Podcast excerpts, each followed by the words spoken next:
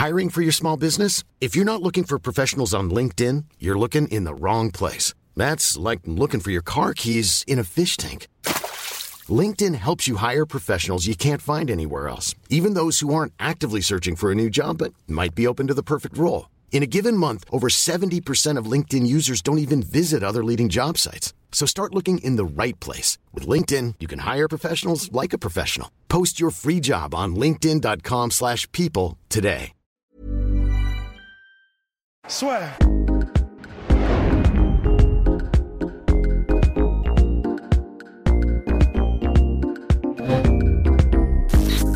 Bonjour à toutes et à tous et bienvenue dans le podcast La avec Monsieur François Maubert, kinésithérapeute du sport spécialisé dans les sports de combat, mais également préparateur physique, qui officie au MMA Factory, également à l'équipe de France amateur de MMA, qui était présent à l'Ares Fighting Championship, mais aussi, je crois, pour l'équipe de France de kickboxing, si je ne m'abuse.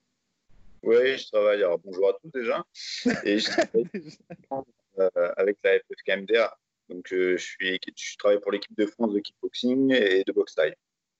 Donc voilà, donc un sacré CV quand même pour le monsieur. Donc on va pouvoir parler de toute la santé des combattants et finalement de l'évolution d'hier aujourd'hui, ce qui se passe aussi en France, parce que ça évolue beaucoup. Mais avant, première question. Eh bien, mon cher François, c'est est-ce que le MMA, on peut dire que c'est l'un des sports qui demande le plus physiquement aux athlètes? Alors, c'est vrai que physiquement, euh, comme c'est une conjonction euh, de, plusieurs qualités physiques différentes, euh, effectivement, il y a pas mal d'études qui ont été publiées là-dessus. Ça demande un, un, effort physique vraiment important. C'est-à-dire le fait de travailler dans plusieurs dimensions du combat. Voilà, on est en pied-point, après on passe en phase de lutte, après on passe en phase de sol. Et tout ça, ça demande des qualités physiques différentes. La demande énergétique est, différente aussi. Et ce qui est dur par rapport euh, pour le combattant, c'est qu'il faut gérer justement toutes ces demandes énergétiques différentes. Il faut les gérer. Et ça, bah, c'est pour ça que la préparation physique est, est vraiment, est vraiment indispensable. Hein, sinon, on est vite cramé. C'est ce qu'on ce qu'on retrouvait surtout dans, dans, les premiers UFC où, où à la fin, bah, les, les, ils allaient à la guerre. Les, les, les dépenses énergétiques, ils s'en foutaient un petit peu. Et du coup, bah, à la fin, ça faisait des combats de cow-boys où les droites, euh, elles étaient envoyées n'importe comment, ils étaient cramés. Mm. Et, et, là, maintenant, avec la prépa physique que, la plupart des combattants ont, on s'aperçoit que les combats vont beaucoup plus à la décision euh, maintenant. Parce que voilà, ils sont, ils sont préparés, les mecs sont préparés. Et, pour toi, et pour toi, quelle est la plus grosse différence, on va dire, quand on bascule de sport? Parce que toi, justement, tu évolues en kickboxing, aussi en MMA. On sait que, par exemple, en judo, il y a énormément de blessures aux épaules parce qu'il y a souvent la répétition des mêmes mouvements. En MMA, justement, il y a pas mal de gens qui disent l'avantage de ce sport, c'est que justement, passé 30 ans, ceux qui faisaient avant du judo, de la lutte ou d'autres sports, ils peuvent passer au MMA parce qu'il y a plus de variations. Et toi, comme tu officies en MMA, quels sont les plus gros risques de blessures finalement? Euh, Les plus gros risques de blessures, en, fait, il y a un en compétition et deux à l'entraînement. C'est pas la même chose. En compétition, c'est surtout la tête qui prend, euh, surtout la tête, euh, les mains, euh, les genoux et les pieds. En gros, c'est les, euh, il y a les épaules aussi. C'est le, to le, top 5, c'est ça. Après, il y a l'entraînement. À l'entraînement, on partira plus sur les, les, blessures aux genoux, à l'épaule et au poignet, et après, euh, et en dernier à la tête. Euh, après, c'est vrai qu'en compétition, les traumatismes sont violents, courts, mais violents. Alors qu'en en, en, l'entraînement, ils sont pas forcément violents, mais ils sont répétés. C'est ça aussi le, souci. Donc au final, au, long terme, c'est bon, c'est une succession. L'entraîne, le, combattant de MMA, qu'est-ce qu'il a? Il se prend tout au cours de, de, sa vie finalement de combattant des micro-traumatismes répétés liés aux entraînements, ponctués par des gros traumatismes violents pendant les compétitions. Donc, euh, est-ce qu'ils finissent mieux que d'autres? Hmm, Je ne suis pas sûr. Et quand tu dis à la tête, c'était, tu faisais référence à quoi? C'était au, je sais pas moi, au choc, aux frappes? Ouais, en fait, il euh, y, y, a des statistiques qui ont été faites. Il hein. y a le, bah, l'UFC Institute, on fait, on fait, des stats et ils sont aperçus que c'est aussi simple que ça. C'est le, le jab avant qui touche la tête voilà. Et donc, les blessures à la tête viennent du jab avant essentiellement. Après, aux athlètes, justement, maintenant qu'on sait ça, de se préparer, de s'entraîner, de, juger la distance par rapport au jab avant. On sait que c'est l'arme qui traumatise le plus. Et pour toi, euh, qui côtoie du coup tous les combattants et qui généralement aussi euh, voit au jour le jour les petites blessures qui s'accumulent, les grosses blessures aussi, quand tu entends par exemple un gars comme Darren Till qui dit qu'à 27 ans, il a le corps qui est littéralement ruiné, que dans quelques années, il pourra plus marcher, qu'il a les mains explosées, comme tu viens de dire, etc. Toi qui côtoies les combattants, comment est-ce que tu dirais, euh, quel pourcentage tu donnerais, si tu devais en donner un, de euh, sur 100%, ce serait ils sont en pleine possession de leur capacité physique. Un combattant qui a 27 ans et qui combat, mettons, depuis 5-6 euh, ans en pro, est-ce que c'est dramatique au point où il est plus qu'à déjà 50-60% et ça va aller, ça va plonger à partir de là? Oui, bah, de, toute façon, on sait que la, croissance, la croissance notamment euh, c'est, euh, on va dire, ça se termine vers 25 ans. Donc ça veut dire que euh, en général, ils commencent vers la vingtaine. Entre 20 et 25 ans, bon bah, ils prennent quand même cher, alors qu'ils n'ont pas fini leur croissance. Donc mm. automatiquement, c'est sûr qu'arrivé à 35 ans, ils ne vont pas être en forme. C'est évident. j'ai croisé aucun combattant pro haut niveau euh, bah, quand j'ai accompagné euh, Francis Nganou, j'ai croisé euh, Ken Velasquez, des, personnes comme ça qui sont des légendes. Ils sont, ils sont cassés. Ils sont mm. cassés. Après, on, remet dans, on place dans le contexte. Heureusement, les choses ont évolué depuis les débuts de Ken Velasquez. les choses ont évolué. On commence à prendre conscience de ça et on, adapte les choses par rapport à ça aussi. Mais ouais. Et quand tu vois des athlètes comme Daniel Cormier qui a 40 ans combat toujours pour la ceinture, Yoel Romero a 43 ans qui combat pour la ceinture. Euh, tu te dis quoi? Est-ce que ce sont des spécimens physiques ou au contraire, ils ont bénéficié d'un accompagnement qui leur permet aujourd'hui d'être toujours au top malgré leur âge avancé? Ouais, de, toute façon, tous les combattants, ils ont un staff médical. Tous les combattants pro ont un staff médical. Ils sont, sont pas, fous quoi. voilà. Après, euh, il y a aussi un style de jeu. C'est évident qu'un lutteur, bah forcément, il aura tendance à prendre un peu moins de coups euh, qu'un striker. Euh, je pense que Khabib, voilà, c'est le bon exemple. On voit qu'il bah, bloque le combat, il strike bien sûr, mais il bloque aussi le combat. Forcément, il prend moins de coups, il est, aussi moins blessé, quoi. Donc il y a aussi le, style du combattant qui, peut influencer son, sa santé, quoi. Et donc pour toi, ce sont vraiment les, pardon cher ce sont vraiment les, coups qui font qu'il y a une érosion plus rapide chez un combattant? Bah oui, euh, même, à, même à faible dose, c'est des traumatismes répétés. Les traumatismes répétés, comme, comme je t'ai dit, ils sont essentiellement donnés à la tête un traumatisme répété à la tête, à la fin, ça fait de la démence, hein, c'est connu. Hein. Ça, on voit, les, exemples euh, avec Ali, euh, tout ça. Quoi. Goodridge, ouais. Mm. Voilà, c'est pas, les coups, c'est pas des bonbons. Hein. J'avais un coach qui mm. disait ça. C'est pour ça qu'il ne faut pas s'en prendre. Après, en plus de ça, il y a effectivement bah, la notion de grappling et la notion euh, de combat au sol, etc là, bah, l'enchaînement des clés euh, dans des amplitudes extrêmes, en hyperextension, etc., euh, bah, c'est pas bon non plus. Forcément, il y a, des, on crée des hyperlaxités euh, au niveau articulaire qui, à terme, aboutissent à de l'arthrose. Hein. Donc, est-ce que tu pourrais nous faire, du coup, toi qui as vu tous les types d'athlètes, un, rapide tour d'horizon de, des blessures courantes en fonction des disciplines quand les combattants arrivent en MMA les blessures courantes en grappling, les blessures courantes en lutte et, euh, en sport de pied-point Alors, le, le sport de combat le plus traumatisant, euh, voilà, toute catégorie confondue, euh, et c'est une des composantes essentielles du MMA, c'est la lutte. La mhm. lutte, c'est super traumatisant. On ne se rend pas compte, on se dit il n'y a pas de coup, mais au final, au niveau articulaire, c'est super traumatisant. Il y a pas mal de chutes, des chutes, bon après, avec le niveau. Hein. Il faut aussi remettre euh, ça par rapport au niveau, mais des chutes sur la tête. Donc forcément, il y a aussi, une forme de, coup à la tête. Euh, des chutes sur les épaules. les, doigts, les poignets. J'avais vu une étude comme ça qui, disait que voilà, la lutte, c'est horrible. C'est horrible, ça déglingue tout. Ça déglingue tout. Sur un mauvais, une mauvaise projection au sol, bah, voilà, on peut se faire les croisés, on peut se faire les, genoux. Ouais.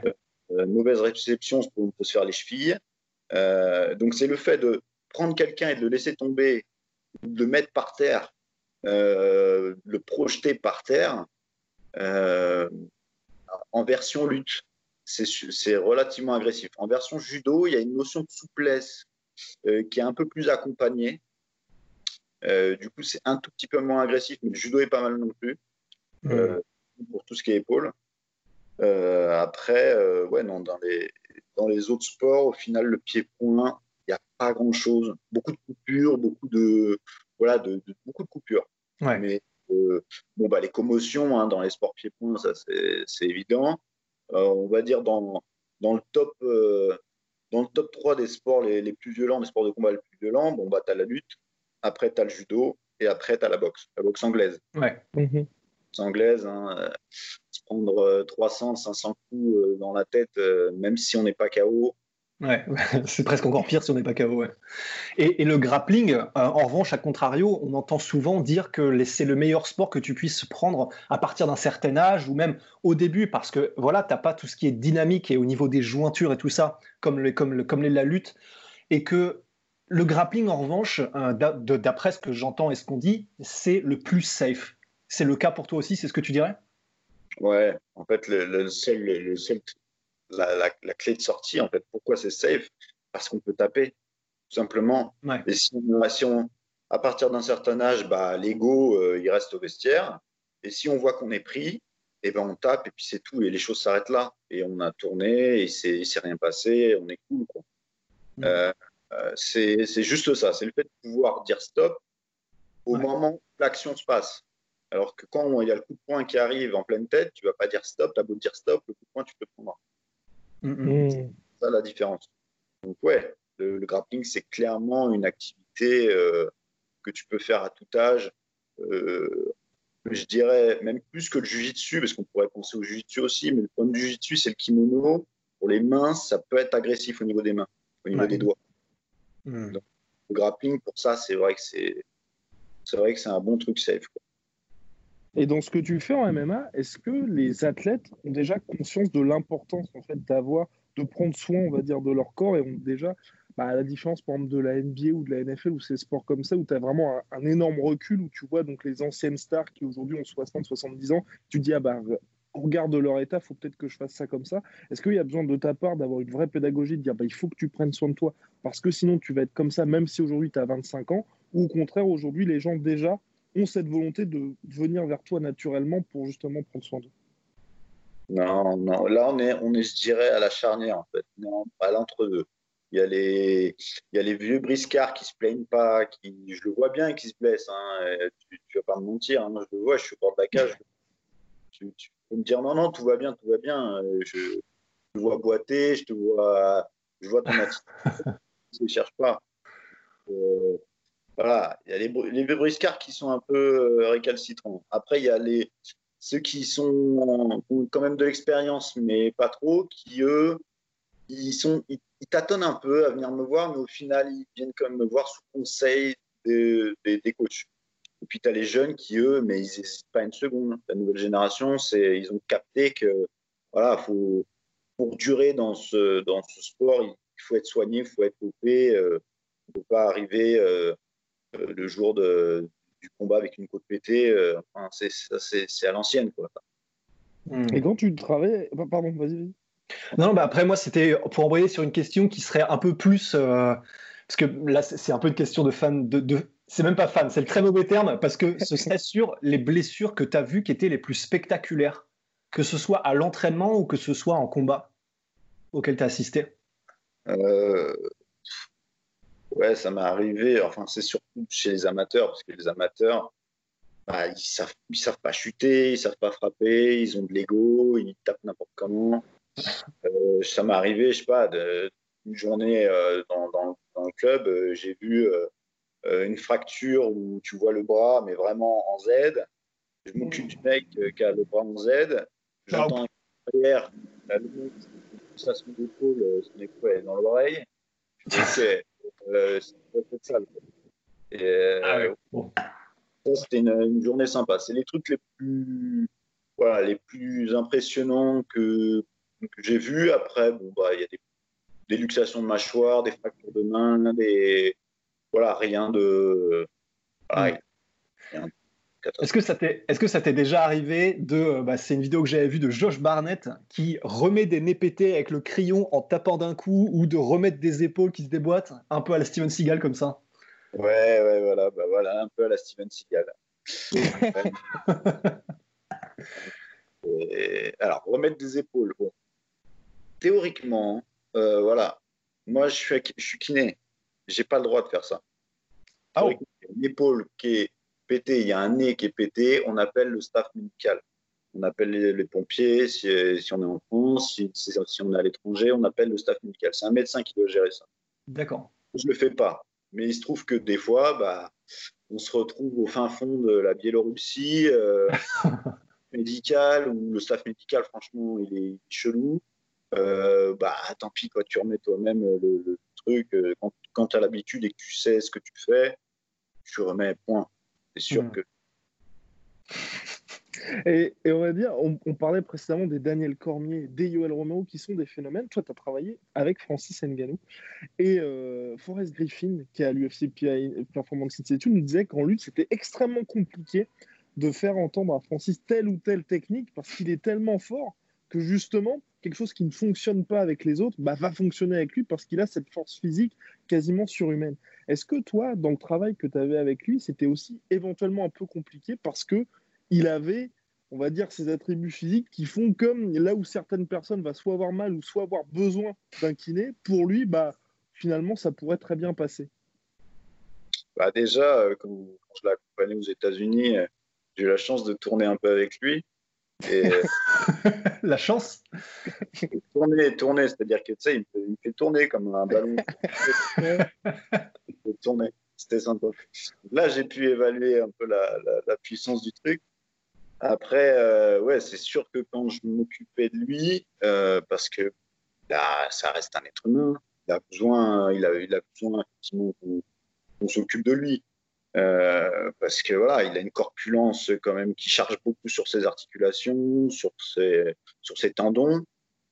Euh, donc même si c'est une musculature qui est naturelle, euh, une charge naturelle, a, voilà, je veux dire, au moment où il s'est mis vraiment dans le MMA, etc., où le, niveau a commencé à vraiment augmenter, automatiquement la charge de travail a été plus importante. Et euh, bah, ces, tendons souffrent un petit peu par rapport à ça. C'est à ce moment-là que je me suis un peu occupé de lui.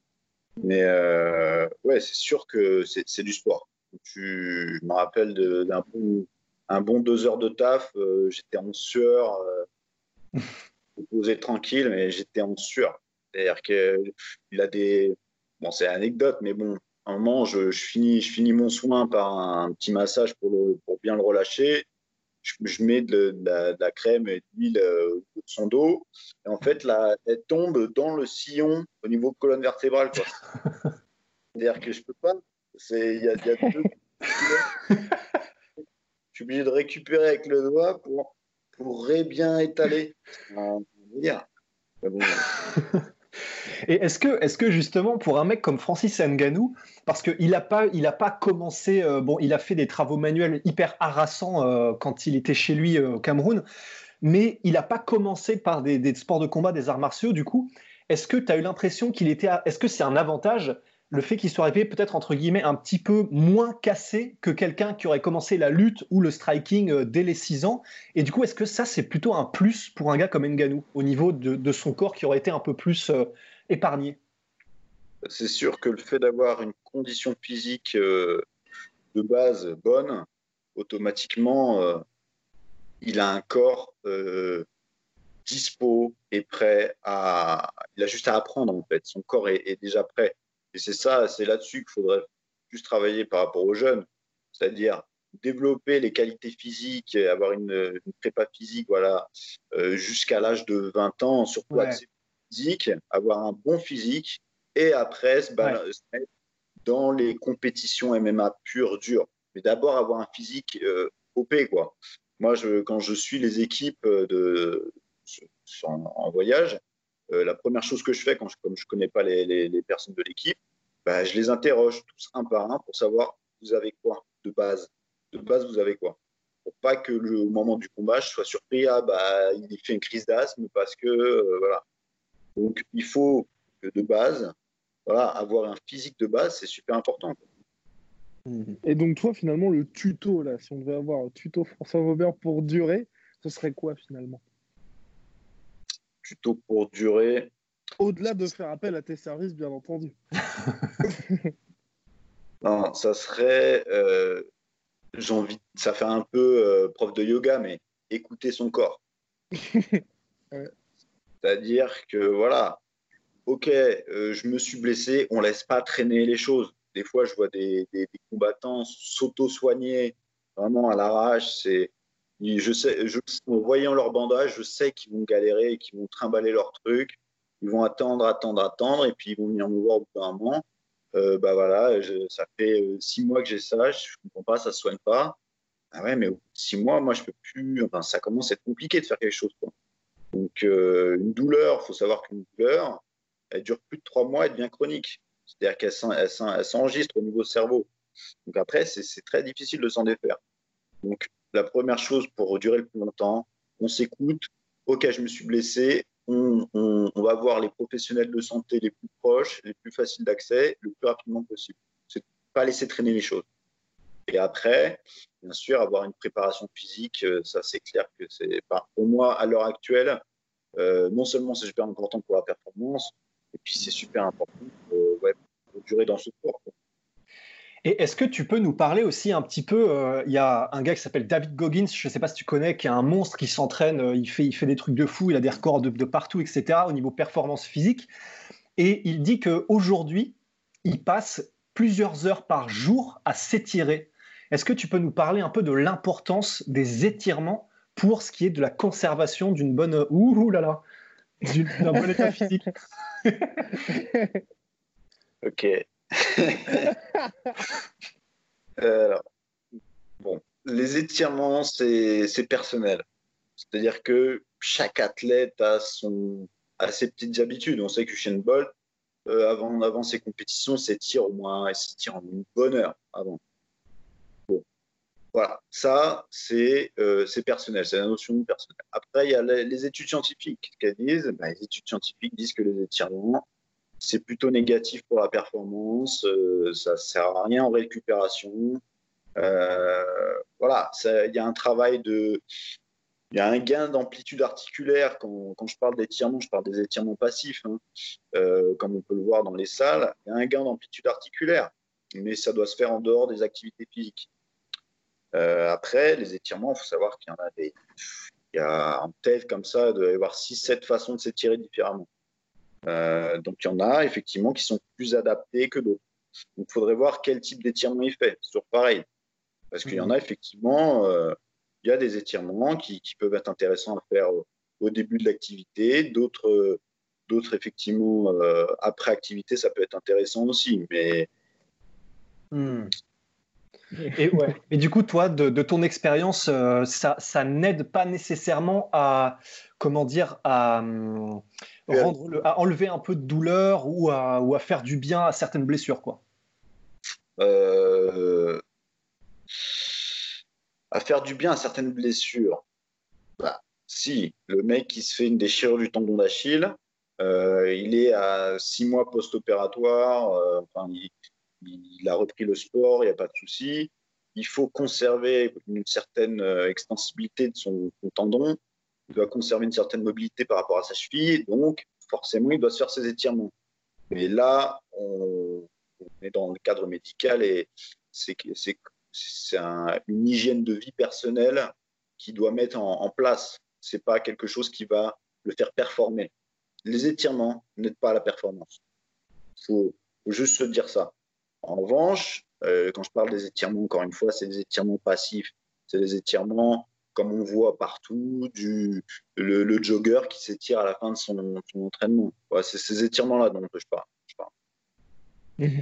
Et juste une dernière question pour moi, mais là, bah, du coup, obligé, au niveau du coup des grands écarts, que ce soit latéraux, que ce soit les écarts faciales, etc., tu les fais à quel moment? Bah, Pareil, les études parlent de, euh, de faire ça euh, trois heures en dehors des activités. Donc en général, il faut trois heures, le temps que le muscle s'est détendu, etc., qu'il a fini de, qu'il a récupéré un petit peu, on peut enchaîner là-dessus. Donc, moi, j'aime bien, par exemple, moi, j'en fais. J'aime bien me le faire euh, le soir. Le soir avant de se coucher, le, muscle est chaud parce qu'il a travaillé toute la journée. Euh, voilà, le fait de, se mettre en écart, il y a, un dégagement aussi d'endorphine parce que le grand écart, bah, ça, ça, fait mal. Il y a une forme de douleur qui se met en place, donc il y a, une endorphine qui est relâchée, ça détend, c'est agréable. Euh, voilà. Et il y a un travail de gain de mobilité. Donc, pour quelqu'un qui voudrait euh, choper son grand écart, il y a deux options. Soit il le fait le soir, voilà, comme, comme le fait, soit il le fait très tôt, tôt le matin. Tôt le matin, il se trouve que les tissus sont, sont, plus raides. Et du coup, le fait de, de se faire des étirements tôt le matin, euh, on va descendre moins bas forcément, mais on va avoir un meilleur bénéfice au final. Ok. À faire, mais en dehors de l'activité. I'm Sandra, and I'm just the professional your small business was looking for. But you didn't hire me because you didn't use LinkedIn jobs. LinkedIn has professionals you can't find anywhere else, including those who aren't actively looking for a new job but might be open to the perfect role, like me.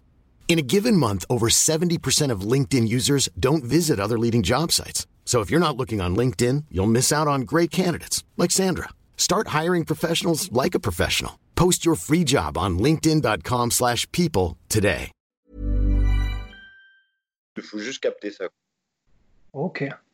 Et euh, tu vois François tu été à l'UFC Performance Institute comme nous d'ailleurs qui ont construit un véritable centre dédié aux athlètes en France, tu on va dire, un petit peu plus esselé dans le sens où tu bénéficies pas de toutes tes infrastructures. Est-ce que pour toi, le bénéfice d'être dans un centre dédié comme l'UFC Performance Institute par rapport à être en France dans une structure où il y a un seul kiné, aussi génial soit-il comme toi, est-ce que c'est on, on, a, on se rend vraiment compte de la différence, je veux dire, pour l'athlète? Ouais, c'est ah, les, on sait que les Américains ont toujours un coup d'avance euh, au niveau, surtout au niveau performance, au niveau études, etc. Bah voilà, ils ont, ils ont capté que bah, le MMA c'est c'est pas pas du Scrabble, hein, donc euh, forcément euh, ils ont mis en place un UFC Institute. C'est de la folie, quoi. C'est de la folie. C'est mon rêve, ça serait de, monter l'équivalent en France.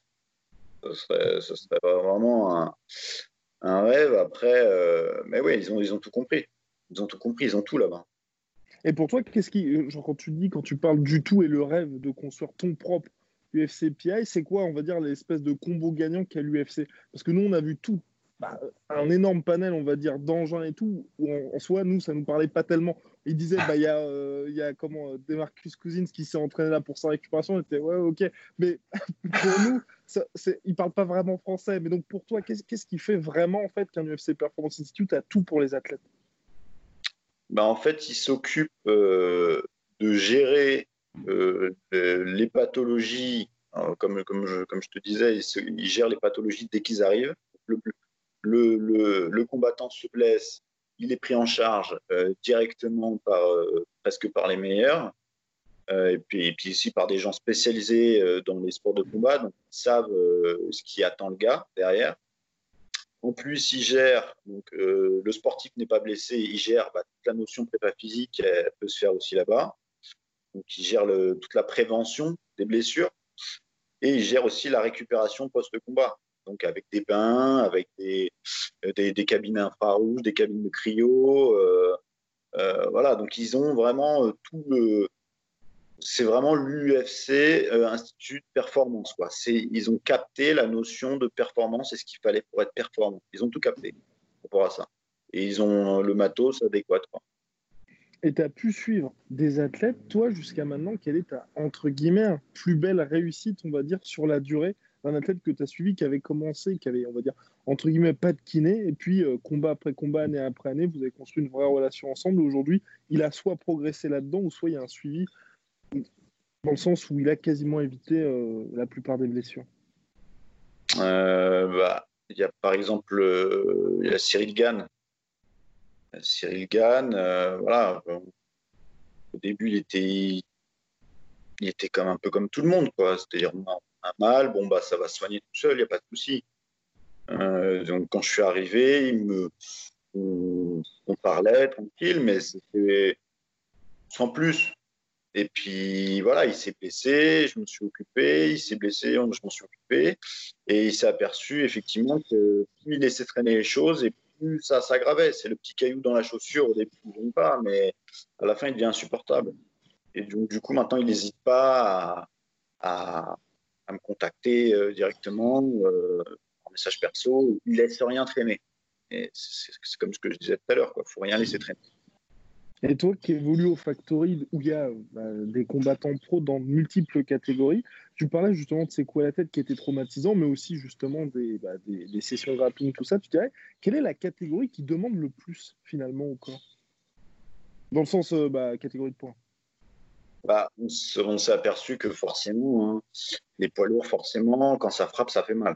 Mmh. Donc, euh, les coups à la tête des poids lourds, c'est les, les, les, coups ont beaucoup plus d'impact avec les lourds qu'avec les, légers. En revanche, les légers, eux, bah, ça va plus se, partir sur des qualités un peu plus physiques et un peu moins, moins de notion de traumatisme.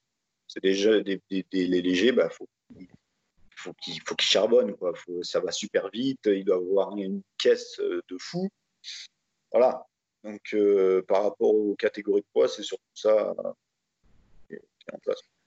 et est-ce que, euh, est-ce que tu suis aussi, le, par exemple, les cellules souches ou les trucs comme ça de, régénération un petit peu euh, de certains, certaines blessures particulières? Et si oui, euh, quelles sont les, derniers, les dernières avancées en date qui vont peut-être changer le MMA ou la récupération du MMA Bah ouais, alors il y, a effectivement, franchement, les cellules souches. Tous les scientifiques, voilà, on sent qu'il y a un truc de fou à faire avec mais pour l'instant, euh, les études se contredisent. Euh,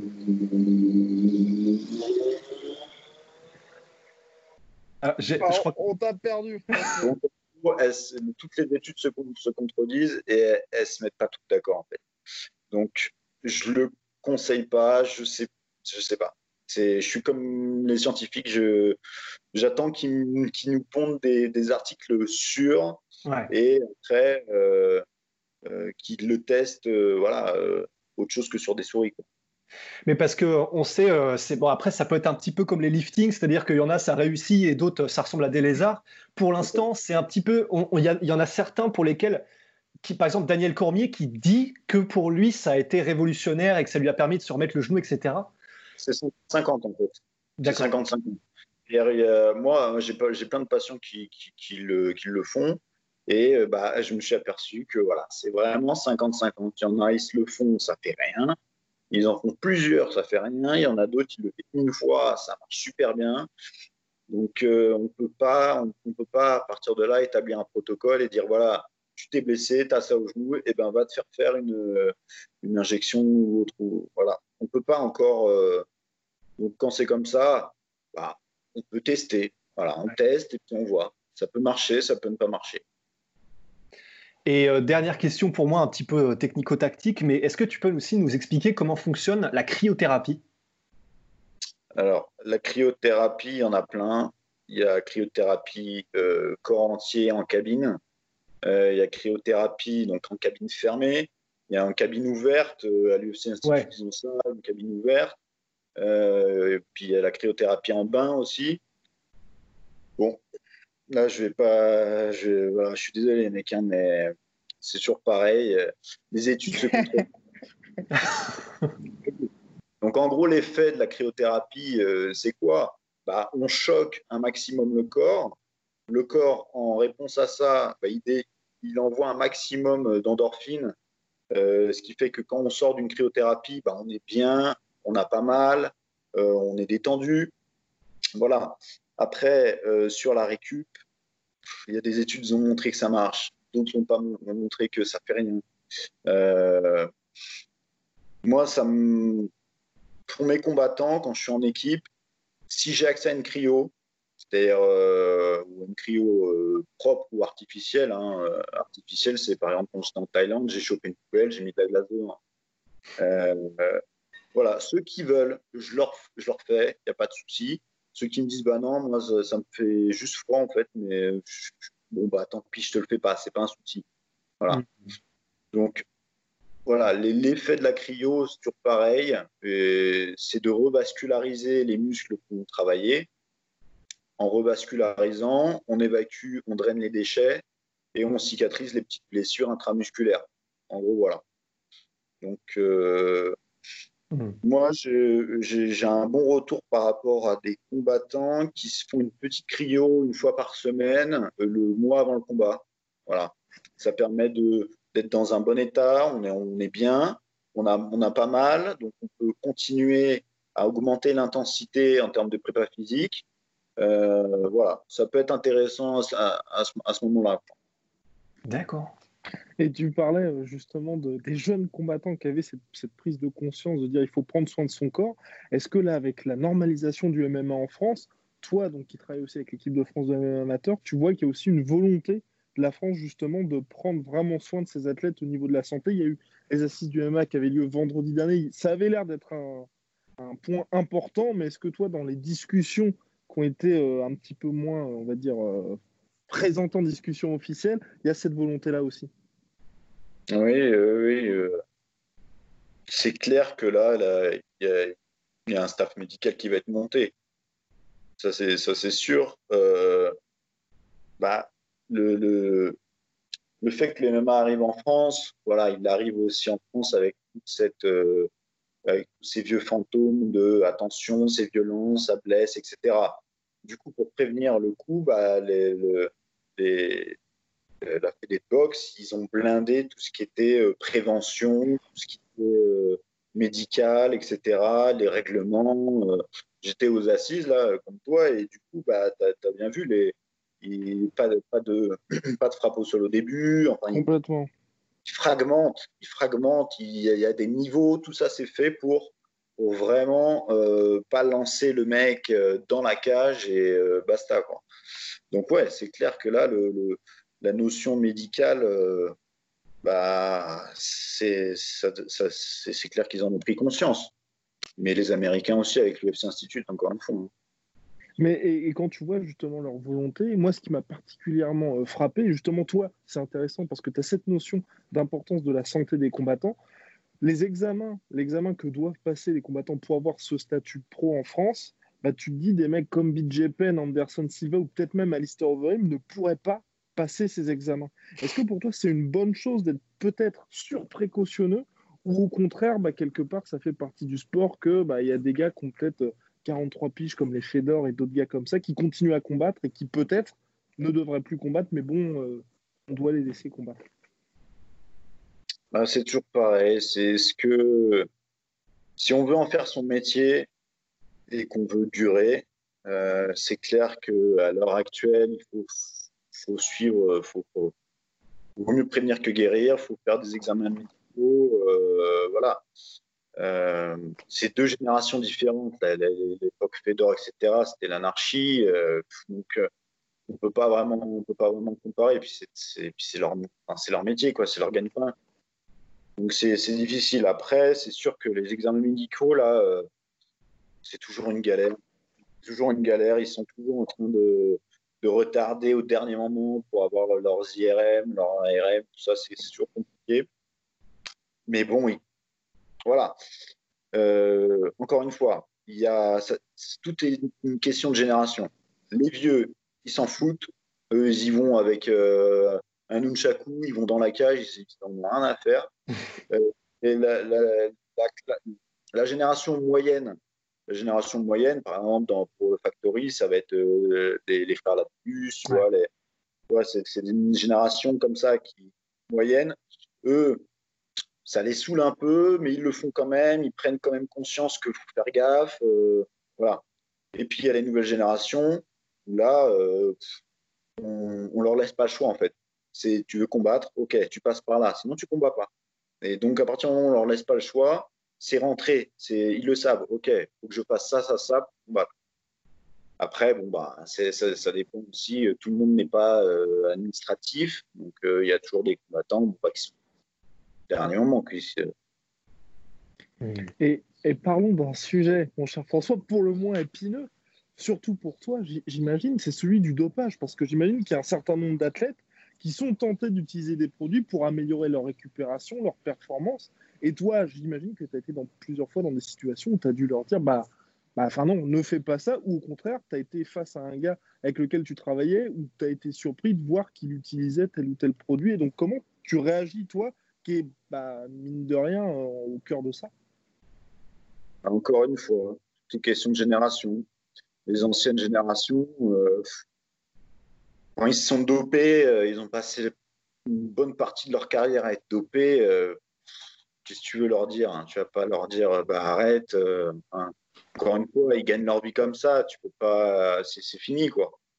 Après, la génération moyenne, franchement, ça, grâce aux différents examens hein, que l'UFC mis en place et d'autres, euh, ça commence à être marginal. Ça commence à être marginal. Et les nouvelles générations, bah, là, on leur dit clairement que ça n'a aucun intérêt. Euh, se doper. Euh, pour moi, les deux sports où il y a un intérêt à se doper, c'est le cyclisme et le, et le culturisme. Pourquoi? Parce qu'on demande aux athlètes des performances qui sont hors normes, en fait des, trucs qui sont possibles pour l'être humain. Donc on est obligé de se doper. Il n'y a pas le choix. Mais le MMA, il y a des notions techniques. Tu peux, être, euh, tu peux te battre contre quelqu'un qui est chargé à bloc. Si c'est pas défendre une clé de cheville, il se prendra la clé de cheville. Hein. il va taper comme tout le monde, hein, même s'il est chargé. Mais quand tu vois un mec comme Alistair Overeem qui a su se réinventer après la fin, on va dire, des différents produits qu'il utilisait, est-ce que ça, te confirme que finalement, il euh, n'y bah, a pas besoin nécessairement d'utiliser des produits dopants et tu salues finalement cet exploit? Ouais, c'est clair. C'est clair que, bon, après, à partir du moment où il a arrêté, je sais pas, je l'ai trouvé un peu, un peu plus fatigué quand même. Non, non, mais c'est clair que ce qu'il a fait, c'est chapeau, quoi. Chapeau. parce que sortir d'un état. Euh, finalement de super-héros et de se dire bon bah je vais combattre euh, clean, c'est un pas à passer qui est, qui est pas facile, surtout à, surtout à son niveau. C'est ouais, ouais, chapeau. Et toi qui es du coup euh, très versé factuel et que, c'est, que tu lis les, toutes les études sur le sujet, quelqu'un qui était dopé, qui s'est dopé pendant toute sa carrière, est-ce qu'on a des, euh, maintenant des, moyennes ou en tout cas un tableau général qui peut nous montrer qu'est-ce que devient un athlète qui a pris des stéroïdes ou vraiment des trucs pendant toute sa carrière? Comment est-ce qu'il vieillit? Bah, Les stéroïdes, en l'occurrence, hein, après il y a des milliers de dopants différents, mais les stéroïdes, euh, bah, c'est des hormones. Hein, et les hormones, elles ne sont pas dans le corps pour rien. Quand on en prend, forcément, on crée des déséquilibres euh, dans le corps et le, le, corps essaie de compenser ces déséquilibres en, en sécrétant plus euh, d'autres hormones. Et c'est comme ça qu'on a des cancers, hein, tout simplement. Donc, c'est du cancer, c'est automatiquement, quand les personnes sont chargées, bah, au niveau sportif, ils ont tendance à charger plus. Donc, euh, si je parle de, dans mon domaine, niveau musculo-squelettique, bah, les tendons ils prennent cher, les, articulations prennent cher. Euh, voilà. Euh, les, une hormone, ça agit partout. Hein. Ça agit au niveau du cerveau, ça agit, ça agit partout. Donc, on peut, en, se dopant, on peut juste créer toutes les pathologies possibles imaginables. On favorise toutes les pathologies possibles imaginables, que ce soit du cancer, de l'arthrose, euh, de la démence. Euh, bon, voilà. Et puis ça touche quand même le, euh, voilà, la glande qui sécrète la testostérone, c'est les testicules. Donc automatiquement, si on en apporte en excès, bah, le corps, il se débarrasse des trucs qui servent à rien. Quoi. Donc au niveau testiculaire, il y a une atrophie. Et on peut se retrouver comme ça, bah, ça c'est le premier truc, hein. on peut se retrouver fertile hein, assez rapidement. Donc c'est pour ça que les mecs qui se dopent, euh, de toute façon, là à l'heure actuelle, les personnes qui se dopent, ils font ça par, par cure, en fait. Font ça par cure sur, sur quelques mois. Et euh, ils sont suivis, euh, parce qu'ils sont suivis médicalement, hein, parce qu'il ne faut, pas, se cacher. Hein, euh, c'est ceux qui sont derrière, euh, qui tiennent la boutique, c'est aussi les médecins. Hein. On, il ne suffit pas d'en acheter sur Internet comme ça. C'est, euh, on peut, hein, on peut forcément tout acheter, mais mais ceux qui suivent, qui sont suivis par un médecin, bah, il y a des dosages qui sont faits régulièrement pour savoir à quel, pour rester vraiment dans, dans, une norme. Mais bon, même si on est suivi médicalement, que voilà, on, est, on fait les choses proprement, on développera à long terme forcément des problèmes, c'est sûr. Ouais. Ça, c'est des études. Pas, je le sors pas de. Et euh, au-delà de justement ces pratiques, il y a aussi la TRT qui est assez répandue aux États-Unis. Toi, qu'est-ce que tu en penses de ça? Parce qu'on sait qu'il y a un certain nombre d'athlètes MMA qui s'en servaient. On pense notamment à Dan Anderson, Peter Belfort ou Antonio Silva. Et contrairement à Lister Overeem, il n'y en a aucun qui a réussi à revenir, on va dire, de ça. Ah ouais, parce que le problème de ça, c'est qu'il y a une forme de dépendance en fait. Hein. Mmh. C'était, alors je sais pas si Chelzonen, là, je sais pas s'il en avait pris aussi. Il a, pris, bon, il, a, il a, tout pris. Ouais. il, a clairement, il a clairement dit que voilà, il, il a essayé de s'en défaire, mais il était accro, il ne peut pas faire sans. Il ne se sentait pas homme. En fait. ouais. Donc, euh, quand on est dans ce délire-là, là, ça va. Quoi. Donc, euh, non, prend, franchement, le MMA, c'est un des sports où il n'y a vraiment pas besoin de, de, de produits dopants. Il n'y a pas besoin de produits dopants. De... Mm.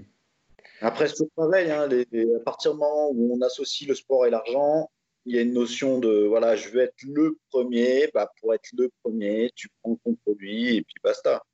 Euh, au tout début de, de, l'UFC et, du MMA, c'était c'était la foire à le, palais de la seringue, quoi. et euh, une dernière question pour moi, ce sera euh, on, comment dire au niveau des hommes et des femmes, de la manière dont ils sont constitués, que ce soit au niveau de la structure squelettique, au niveau de la densité musculaire, de la densité osseuse, etc. pourquoi, pourquoi tu te mets directement Non, je souris parce que je ne veux pas sourire en fait. Donc ça me fait sourire. oh la vache, Inception. Et euh, en gros, simplement, ma question, c'est est-ce que tu peux nous faire un, pareil, un petit tour d'horizon de quelles sont les différences profondes euh, au niveau bah, de la manière dont on est fait entre hommes et femmes qui peut impacter les performances, que ce soit au niveau de l'efficacité en striking, au niveau de choses comme ça. Par exemple, les hanches sont faites différemment, etc. Non, en fait, euh, je dirais que les, les femmes ont une espèce de, finesse, une espèce de... Elles sont moins dans la force. Et ça, c'est la première erreur, je pense, qu'une fille peut faire dans, dans les sports de combat, c'est de se mettre à l'égal de l'homme et d'y aller en force, en fait les, les, femmes ont cette espèce de, de, de finesse technique, elles n'hésitent pas à, à, jouer sur la technique. Et, euh, et ça, c'est vrai que c'est, ça se retrouve beaucoup en jiu-jitsu, grappling. C'est vraiment, c'est vraiment joli à voir. Des, des combats euh, de filles, c'est vraiment, on sent que c'est mmh. technique. Après, euh, c'est vrai qu'en MMA, quand on voit des combats de filles, c'est, c'est de la boucherie. Hein.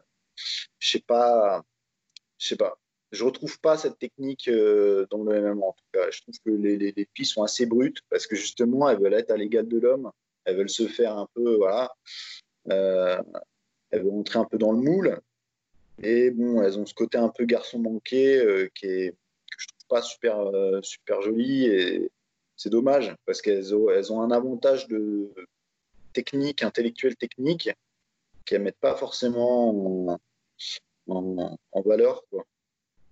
Mmh. Je, vais, avoir une dernière question, mon cher François. Pour, euh, donc là, c'est pour le MMA, qui concerne le MMA Factory, et puis ce que, tu as fait d'ailleurs, ce que tu as apporté au MMA Factory, mais savoir si c'était plus un cas, deux cas particuliers, ou au contraire, c'est quelque chose qui peut être appliqué à différents, on va dire, à différents athlètes. C'est au Factory, il y a eu deux gros exemples, on va dire, récemment, d'énormes succès.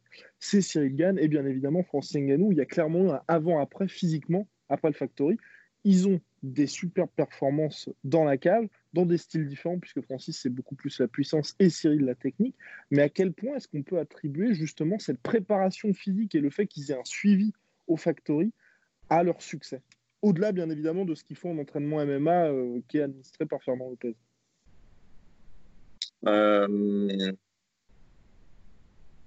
Non, mais en fait la réponse est une question, c'est-à-dire qu'ils sont, ils sont suivis, ils sont suivis, ils ont de la prépa physique. Euh, et puis bon, il faut dire que Lopez il fait, un, travail de fou en, termes de stratégie aussi, qui, aide, qui, participe aussi à la performance. Donc euh, c'est des, des, personnes, là en l'occurrence tu parles de deux personnes qui, euh, pour moi, sont génétiquement bons, en fait. On s'est aperçu, il y a une étude qui a été faite et on s'est aperçu qu'il y avait vraiment le gène du combattant. Il y a, un gène. c'est, des personnes qui, euh, qui euh, ont des capacités cognitives super adaptées au combat. Ils voient, ils voient le jeu de l'adversaire plus rapidement, ils, voient les, ils ont une meilleure capacité de, de gestion de l'espace. Euh, voilà.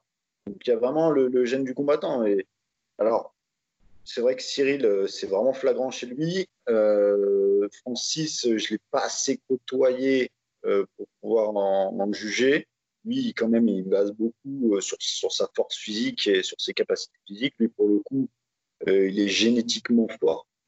Il est génétiquement, il a des capacités physiques, génétiques, euh, athlétiques fortes, normales.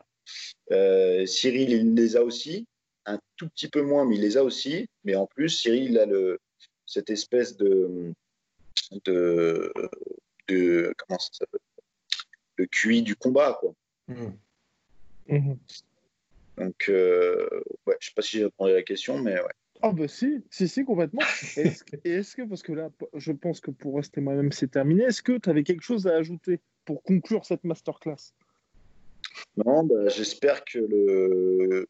là, pour, à mon avis, le MMA est en train de prendre une bonne direction.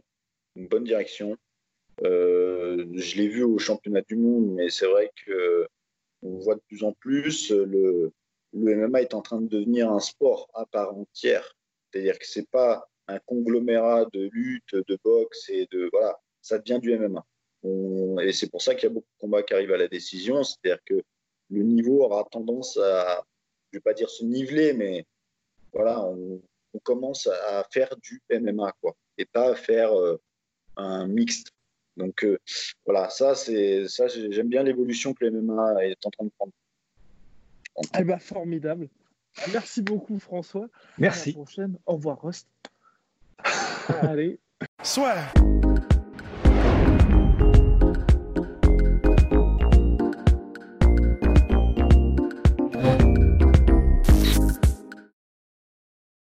Et voilà, c'est la fin de votre épisode du podcast La Sœur. Si ça vous a plu, n'hésitez pas à nous mettre les 5 étoiles sur Apple Podcast ou sur Spotify. Vous pouvez aussi nous laisser un petit commentaire, ça nous aidera beaucoup. Et si vous voulez aller plus loin avec nous, vous tapez La Sueur sur toutes les plateformes ou sur les réseaux sociaux, vous nous trouverez. Et là, vous nous écoutez très certainement en audio. On est aussi en vidéo sur YouTube, mais également sur Snapchat. Là encore, vous tapez la sueur et on sera là. Merci de votre fidélité et à très vite pour de nouvelles aventures.